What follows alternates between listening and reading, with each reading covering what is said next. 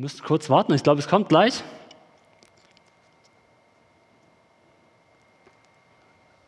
Es ist der Platz der Plätze und es, war, es ist nicht das Camp Nou.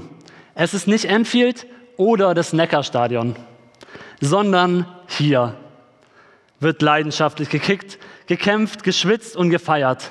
Vollgas Leidenschaft von Montag bis Freitag, 10.30 Uhr bis 11 Uhr geht's auf diesem Platz hier ab. Ihr seht den Bolzplatz von meiner Schule. Knallharter Asphalt, Stahltore, die besten Voraussetzungen, um gepflegt zu bolzen. In jeder Pause findet hier das Spiel der Spiele statt. Es geht um die Ehre, am, am Ende der Pause als Gewinner vom Platz zu gehen und zu zeigen, wer der Bessere ist. Doch meist geht es um alles andere, außer um Fußball. Dann heißt ganz schnell, ey Digger, spiel doch, du spielst mir nie ab, mecker nicht, ich habe keinen Bock mehr, so spiele ich nicht mehr mit. Du machst dies nicht, du machst das nicht und, und, und. Und ihr merkt schon, es kann ganz schön wild werden. Und als aufsichtshabende Lehrperson ist man mehr damit beschäftigt, Stress zu klären und Stress zu vermeiden, als irgendwelche Tore zu beklatschen. Heute wollen wir schauen, was dieser große Pausenkick mit unserem heutigen Predigtext und mit dir ganz konkret zu tun haben kann. Wir befinden uns immer noch in der Predigtreihe Reich Gottes, das Beste kommt noch, oder? Und hier sind wir mitten auf der Zielgeraden. In den letzten Wochen und Monaten haben wir durch verschiedene Blickwinkel das Reich Gottes und unsere Gemeinde mittendrin betrachtet. Ihr erinnert euch an das Bild der Toblerone, mit dem Michel eingestiegen ist. Falls nicht, hörst du gerne nochmal nach und check unsere Podcasts unter kesselkirche.de. Die drei Blickwinkel, up, in und out, haben wir schon betrachtet. Ab dass es in einer christlichen Gemeinschaft um Beziehungen zu Gott geht, ist erstmal logisch. In, dass wir als Gemeinschaft, als Kesselkirche zusammen unterwegs sind und Beziehungen leben, auch irgendwie klar. Out, dass uns Gottes Liebe zu denen nach außen führt, die unsere liebevolle Hilfe oder mutiges Zeugnis brauchen. Und heute geht es um die vierte Dimension, das Off. Die Off-Dimension beschreibt das Zusammenwirken unserer Kesselkirche mit den anderen Gemeinden in Stuttgart und darüber hinaus, weltweit. Ein Blickwinkel, welchen wir irgendwie gern mal leicht vergessen, da wir in all unserem Eifer als Gemeinschaft uns oft nur um uns selber drehen. Wir haben ja so viel zu planen, organisieren. Was interessieren mich da ehrlich gesagt die anderen Gemeinden in Stuttgart? Und darüber hinaus die machen es doch eh nicht so gut wie wir. Sind wir doch mal ehrlich. Was die da glauben, wie die da Gottesdienst feiern, wenn es uns dient, hey, okay. Aber zu viel investieren, mit denen in Kontakt zu treten, ist doch meist eh sinnlos. Es ist viel zu anstrengend. Wir machen unser Ding, da haben wir eh genug zu tun, die machen ihr Ding. Der heutige Predigtext steht in Johannes 17, die Verse 17 bis 23. Wenn du mitlesen möchtest, dann schlag gerne jetzt deine Bibel oder deine Bible-App auf. Ich lese aus äh, der Luther-Übersetzung. Heilige sie in der Wahrheit. Dein Wort ist die Wahrheit. Wie du mich gesandt hast in die Welt, so habe auch ich sie in die Welt gesandt. Ich heilige mich selbst für sie, auf dass auch sie geheiligt seien in der Wahrheit. Ich bitte aber nicht allein für sie, sondern auch für die, die durch ihr Wort an mich glauben werden. Dass sie alle eins seien. Wie du, Vater, in mir bist und ich in dir, so sollen auch sie in uns sein. Auf dass die Welt glaube, dass du mich gesandt hast. Und ich habe ihnen die Herrlichkeit gegeben, die du mir gegeben hast, auf dass sie eins seien, wie wir eins sind. Ich in ihnen und du in mir, auf dass sie vollkommen eins seien und die Welt erkenne, dass du mich gesandt hast und sie liebst, wie du mich liebst.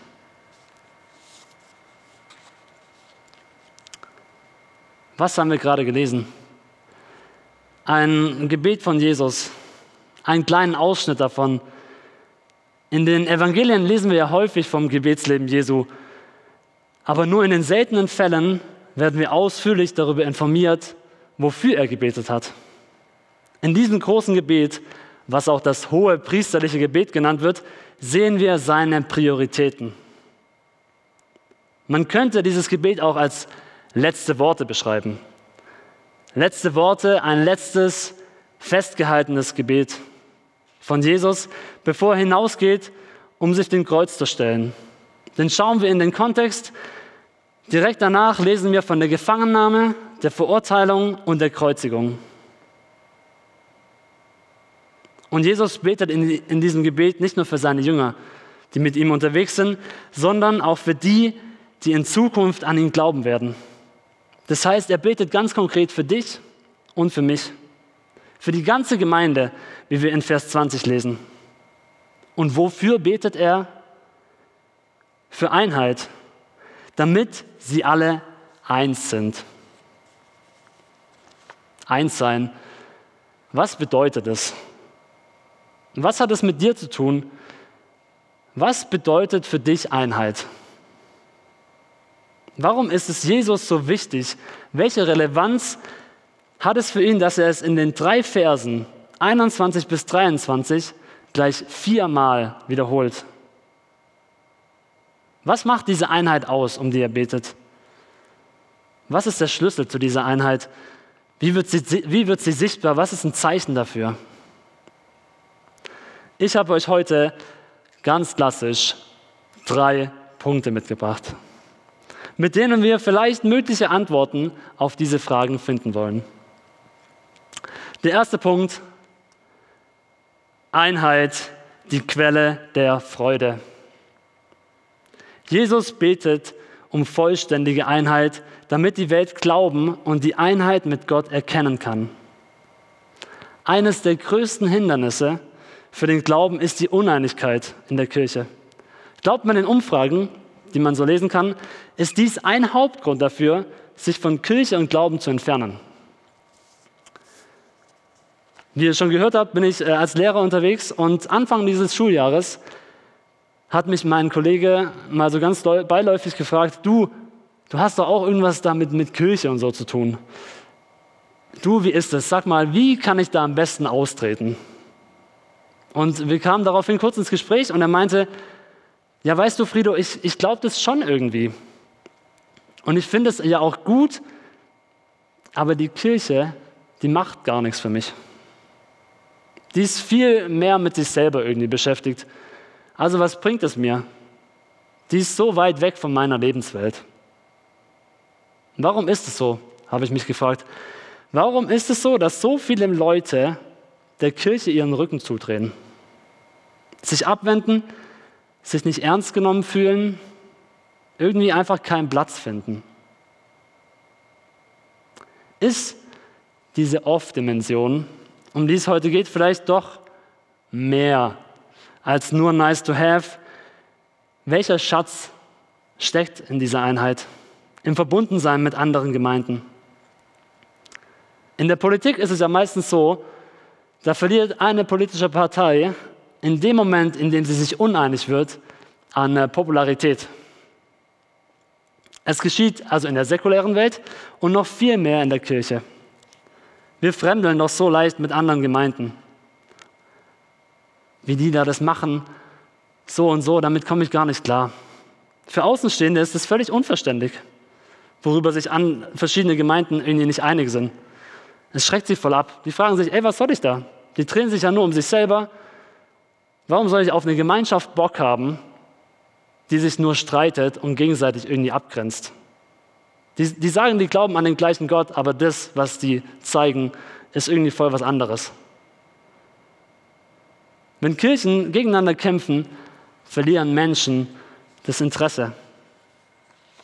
Und Jesus betet hier genau für das Gegenteil. Ein paar Verse vor unserem heutigen Predigtext, in Vers 13 steht, damit meine Freude sie ganz erfüllt.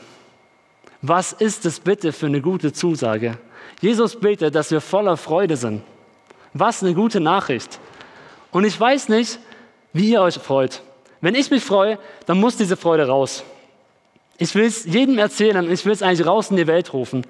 Es ist eigentlich so, wie wenn der VfB mal wieder ein Tor schießt oder punktet. Und ich weiß, Jungs, es wird höchste Zeit, dass das mal wieder passiert. Aber dann muss das raus. Dann ist da so eine Freude drin, das muss raus. Die gute Nachricht muss raus in die Welt. Damit sie eins sein. Einheit ist die Quelle der Freude. Wenn sich Kirchen vereinen, ist es eine Quelle der Freude. Freude ist einladend, verbindend und ansteckend. Und mir ist jetzt ganz wichtig, nicht, dass wir uns da falsch verstehen. Ich meine nicht, dass wir alle gleichförmig glauben müssen, wenn wir gemeinsam mit anderen unterwegs sind, nicht alles gut heißen und auch nicht zu allem Ja sagen müssen, nicht alles verstehen und Dinge auch nach wie vor vielleicht falsch finden können. Ich sehe in der Bitte von Jesus nach Einheit einen Auftrag an uns, aktiv zu werden, sich gebrauchen zu lassen. Einheit zu suchen, aufeinander zugehen, heißt nicht allem zustimmen. Einheit bedeutet nicht Einigkeit. Es geht mehr darum, glaube ich, wie ich den anderen sehe.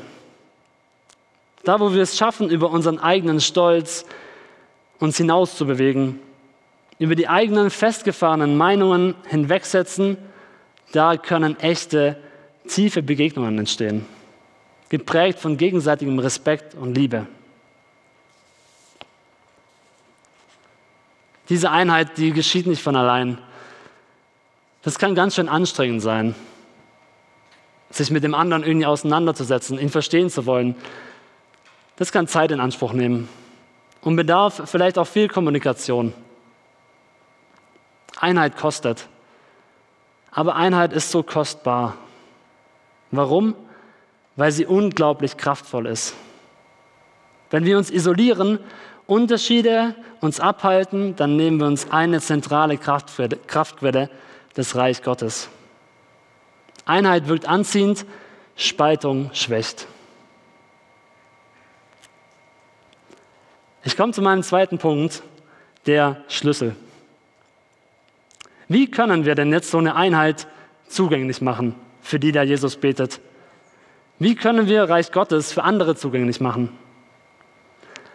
Andreas Boppert, Leiter äh, für Campus für Christus, sagt, der Schlüssel für Einheit ist nicht ein identischer Glaube, sondern ein identischer Geist. Der Schlüssel für Einheit ist nicht ein identischer Glaube, sondern ein identischer Geist. Jesus betet, damit sie alle eins seien. Wie du, Vater, in mir bist und ich in dir, so sollen auch sie in uns sein. Und das, Leute, ist eine der außergewöhnlichsten Wahrheiten des Neuen Testaments. Jesus kommt, um durch den Heiligen Geist in dir und mir zu leben. Der Heilige Geist ist es, der uns vereint. Das heißt, wenn der Geist in mir und gleichzeitig in meinem Gegenüber wohnt, dann ist auf dieser Basis eigentlich kein Gegeneinander möglich. Wir können klar Diskussionen führen und unterschiedliche Meinungen haben, aber Gottes Geist bekämpft sich nicht selber.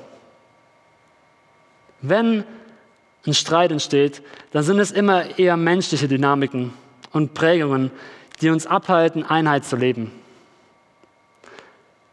Für mich ein eindrückliches Beispiel, wo ich Einheit so erlebt habe wie noch selten woanders, war, als ich vor gut 13 Jahren für ein Schulpraktikum ein paar Wochen in Thésée war.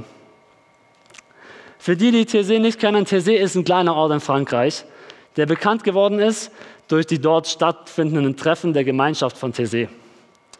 Das ist dort ein christlicher Männerorden, also da leben Mönche, aber nicht irgendwie hinter, zurückgezogen hinter dicken Klostermauern, ähm, sondern die werden wöchentlich vor Corona von Tausenden von Jugendlichen aus der ganzen Welt besucht.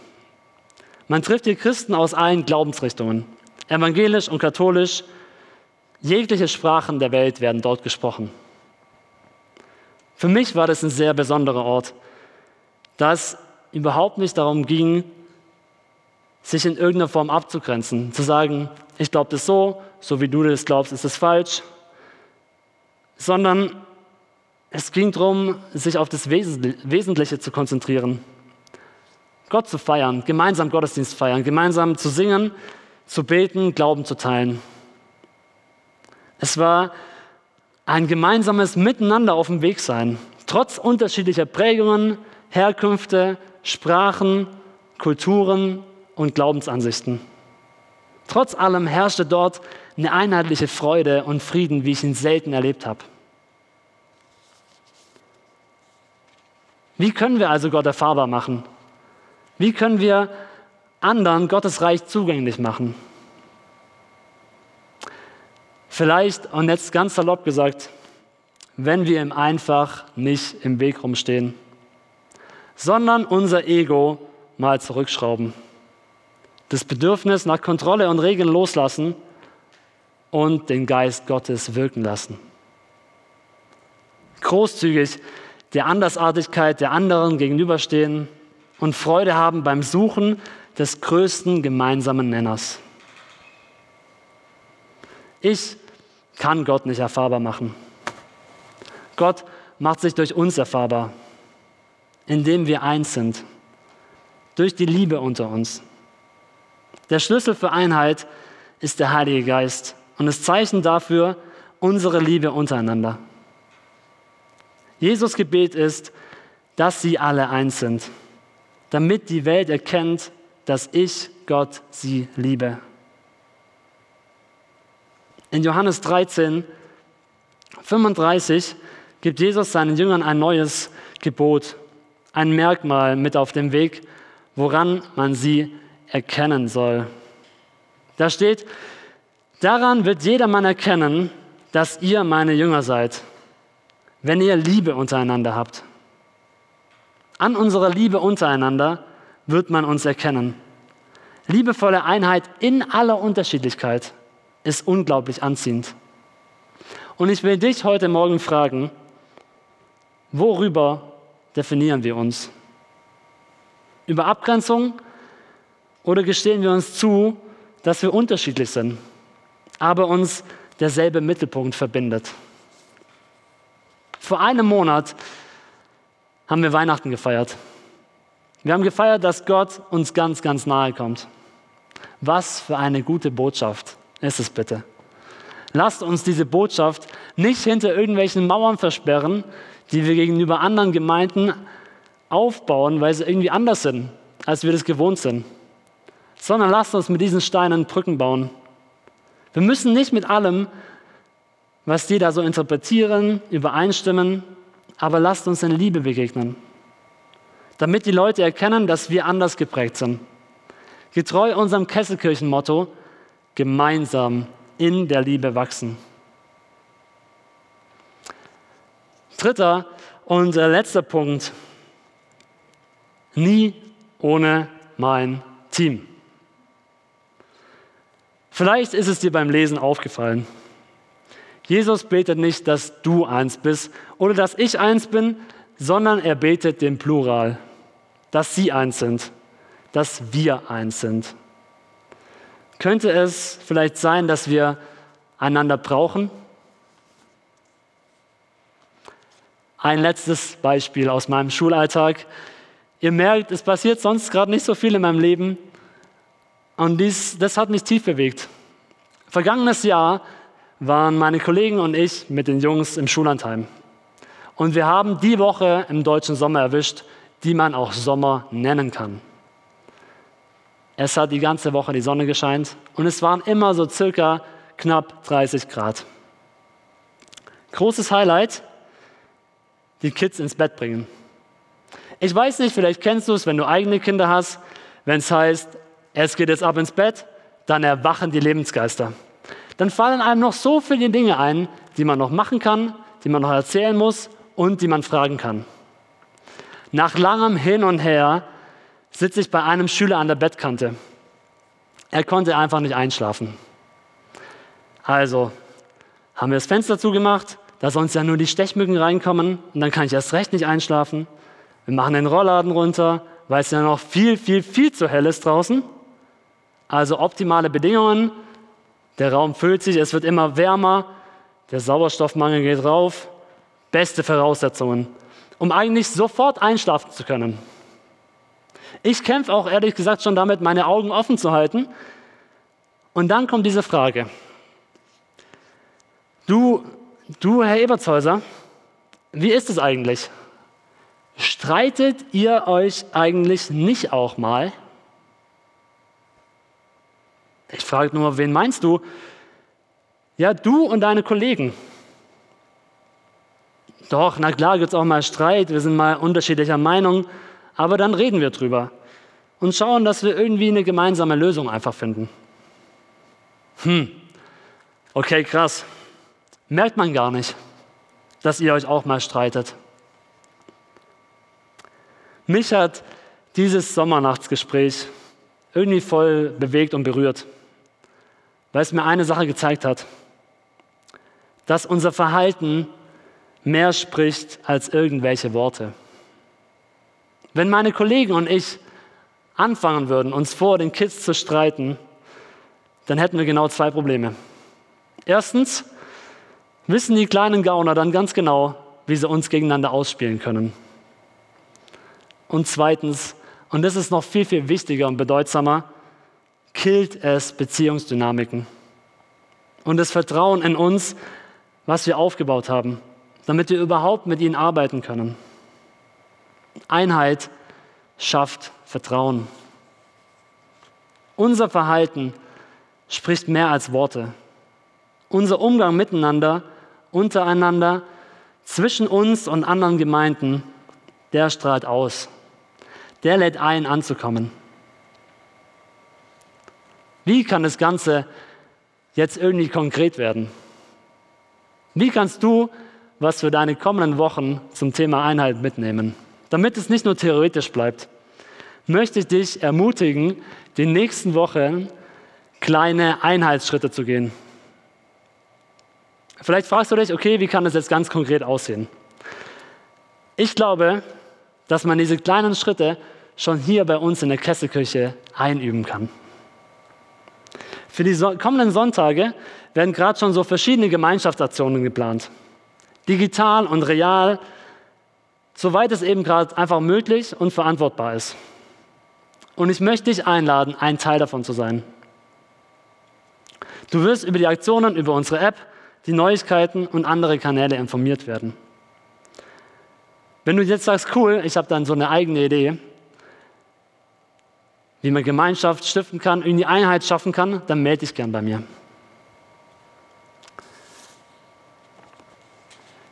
Ich habe euch zu Beginn von meinem großen Pausenwahnsinn erzählt. Die Band darf gerne schon mal nach vorne kommen. Und ich habe euch die Frage gestellt, was hat diese große Pause mit uns zu tun? Nach einer Pause kam ein Schüler auf mich zu, freudestrahlend, und meinte nur, Herr Eberzeuser, Herr Eberzeuser, ich muss dir was erzählen. Heute war eine richtig, richtig gute Pause. Ich wollte natürlich wissen, warum, was ist passiert. Ja, weißt du, sagt er, weißt du, Fußball war heute richtig gut. Es gab gar keinen Streit und Stress und wir haben die anderen, wir haben die voll hops genommen. Für alle Ü30 Kesselkirchler, hops nehmen bedeutet sowas wie platt gemacht. Und ich habe natürlich gedacht, ey, voll cool. Hast du eine Idee, wo, woran es gelegen hat? Und seine Antwort ich glaube, weil wir zusammengespielt haben. Mit Pässen und so. Richtig krass. Leute, lasst uns da ein Beispiel dran nehmen. Lasst uns gemeinsam spielen mit Passen und so, damit wir richtig krasse Tore schießen. Und außenstehende Leute durch unsere Freude und Liebe untereinander angezogen werden. Amen.